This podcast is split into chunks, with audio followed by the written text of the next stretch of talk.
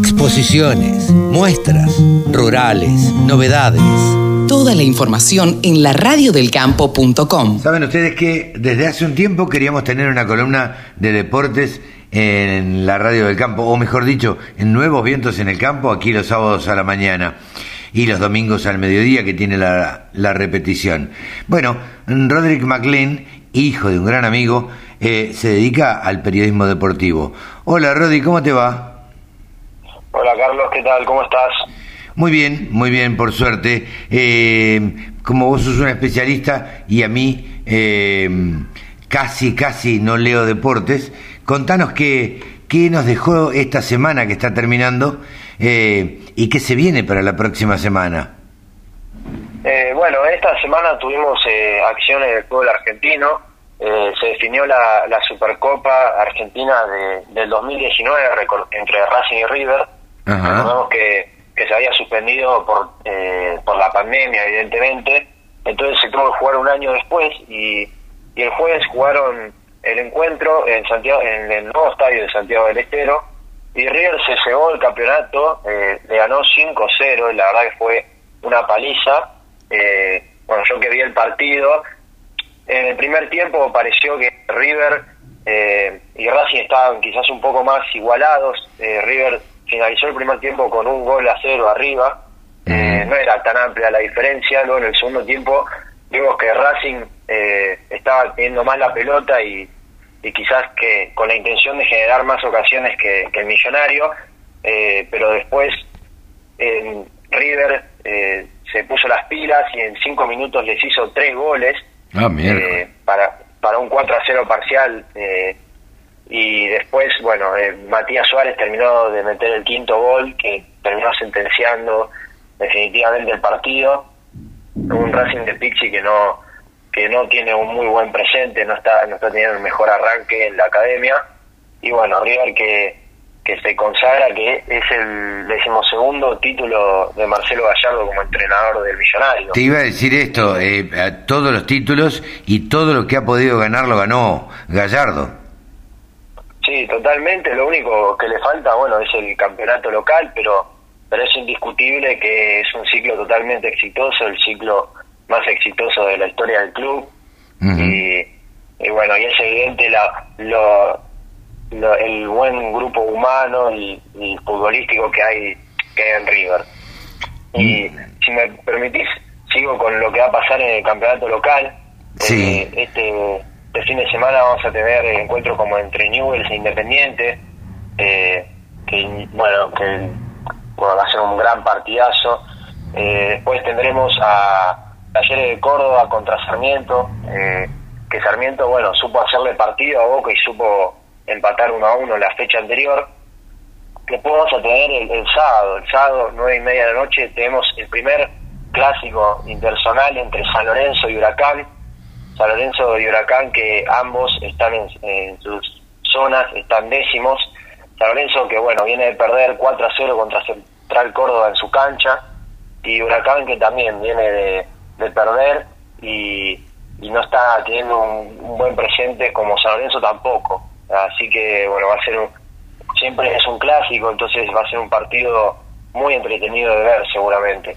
Eh, tuvimos actividad en tenis también en la semana. Así es, tenemos, tuvimos el, abierto de Buenos Aires. Eh, el, abierto de Buenos Aires, justo ayer jueves, eh, ganó el Peque Schwarzman en los sectores de final, ganó al eslovenio Klein 6-4, 6-2 y Francisco Cerúndolo le ganó al francés Paire eh, por 4-6, 6-3 y 6-1. Quiero destacar la mala actitud que tuvo el francés en los últimos dos puntos eh, del último set del partido, eh, que se, se enojó pues, porque el árbitro le cobró le cobró una pelota afuera y, a partir de ahí se enojó y regaló dos puntos y encima escupió en el piso eh, que bueno, será una penalización muy grave la que va a recibir el, francés. Claro, te iba a decir, esto, esto en general es penalizado. Sí, totalmente. En el tenis eh, sabemos que son, son muy estrictos con, con las reglas. Eh, la primera que, tanto como gritar de más o romper la raqueta es una penalización y escupir en medio de todo este tema de la pandemia, eh, escupir está mucho, está muy mal visto y, y bueno, va, va, a recibir una penalización evidentemente que todavía no se concretó bien eh, cuál va a ser. Bien. Y, bueno, ahora... Sí, decime, No, te decía, eh, a ver, ¿cómo eh, evaluás la situación deportiva de la Argentina en medio de esta, de esta pandemia? Porque a mí me da la sensación, para los que no somos amantes del deporte, este, ni, ni lo practicamos tampoco, digo que todavía como que se largaron los deportes pero a medias. No sé si, si, si los periodistas deportivos tienen la misma sensación. Y yo creo que depende, ¿viste? Es como muy... Eh, es como que es muy... Depende mucho de cada caso. Eh, sí siento que eh, hay un nivel más bajo en general, pero hay muchas sorpresas. El, el, otro día en el Abierto de Córdoba, Juan Manuel Cerúndolo, de 19 años, ganó su primer torneo ATP y lo ganó contra Ramos Viñolas, que Ramos Viñolas llegó a estar entre los 20 mejores del mundo y, apenas tiene 19 años. Eh, digamos, hay casos muy particulares, eh, pero sí eh, noto como una como un bajón de nivel en general. Pero obviamente yo creo que con el correr del tiempo se van mejorando y adaptando.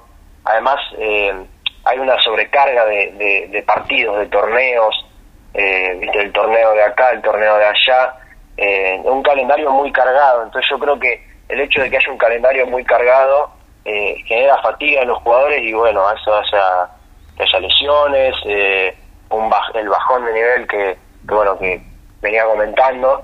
Eh, yo creo que son esas las principales causas, pero también eso nos ha permitido encontrar a deportistas que quizás la ambición es tanta que no importa la cantidad de encuentros que jueguen, dan su mejor nivel y eso, bueno, los ayuda a exponerse al mundo y a demostrar sus capacidades. Eh, ¿Alguna otra información, Rodi? Eh, bueno, que iba eh, Schwarzman, que pasó a los cuartos de, la Argentina Open, eh, jugará contra el español Jaume Munar, y bueno, Francisco Cerúndolo, hermano de, de Juan Manuel Cerúndolo, el hermano mayor, va a jugar contra el español Pablo Andújar, también por los cuartos de final. Y si, si querés, te hablo un poco de, volviendo al fútbol, hablando de Barcelona contra Sevilla, el equipo de Lionel Messi que, que supo remontar un 2 a 0 en la, en la Copa del Rey, eh, en la vuelta de la semifinal de la Copa del Rey. Eh, y pudimos ver a un Messi muy alegre con su equipo y justo lo quería comentar porque la semana pasada hablamos de te comenté que era lo que opinaba sobre si iba a seguir o no en el Barcelona. Sí. Y, a mí me parece que este triunfo que lo acercó a una nueva a una nueva final que hace mucho no, no juega el Barcelona, no está por disputar un título, eh, creo que esto lo acerca un poco más a Messi con la opción de quedarse en el Barcelona. Eh, en España, en el en el Chiringuito del Jugón, es un, un programa allá, comentan que eh, si ganan este título es muy probable que Messi se quede. Eh, y yo, yo coincido con esa opinión. Claro, pero eh, pareciera, a mí me da la sensación, que el estado de ánimo de Messi depende de si gana o si pierde. Eh, y yo, creo que yo creo que es así, porque digamos Messi tiene 33 años. A esta edad, obviamente está más cerca del retiro y por más que el buen estado físico que tenga, su nivel va decayendo eh, con los años. Ya no corre como antes, ya no ya no tiene esa velocidad para amagar que tenía eh, años atrás y, y, digamos él necesita tener un equipo alrededor. Ya el Barcelona no puede ser dependiente de él. Eh, Messi tiene que depender del equipo, tiene que tener jugadores que sean desequilibrantes y puedan resolver partidos por ellos mismos sin la necesidad de que esté de que esté la pulga jugando. Sí, sí, eh, sí. Entonces, por eso busca equipos más competitivos. Pero, evidentemente, si le da un equipo eh, competitivo y que y que no no tiene que ser Messi dependiente, eh, eso lo va a convencer y le va, va, va a permitir que él opte por quedarse. Claro, claro, claro. Eh, bueno, Rodi, la verdad que completito el informe. Eh, ¿Te queda algo en el tintero? Eh, bueno, te cuento sobre automovilismo. El Top Race terminó el fin de semana pasado. Matías Rossi se consagró campeón en Buenos Aires con 211 mm. puntos. Segundo quedó Franco Girolami con 185 puntos. Y tercero, bueno, quedó Diego Azar con 183 puntos. Matías Rossi que supo ganar cuatro carreras y, bueno, se llevó el top race y la semana que viene vamos a estar comentando un poco sobre el TC2000 que arranca el 14 de este mes. Bien, bien, bien, así que en dos semanas arranca el TC2000 y bueno, una de las categorías más tecnológicas que tiene la, la Argentina. Rodi, te agradezco mucho este informe deportivo. Carlos, muchas gracias a vos por el espacio y bueno, que esté muy bien. Y seguimos. A todos nuestros oyentes. Seguimos, seguimos el próximo sábado. Roderick McLean, periodista deportivo, pasó en los micrófonos de la Radio del Campo. Sumate.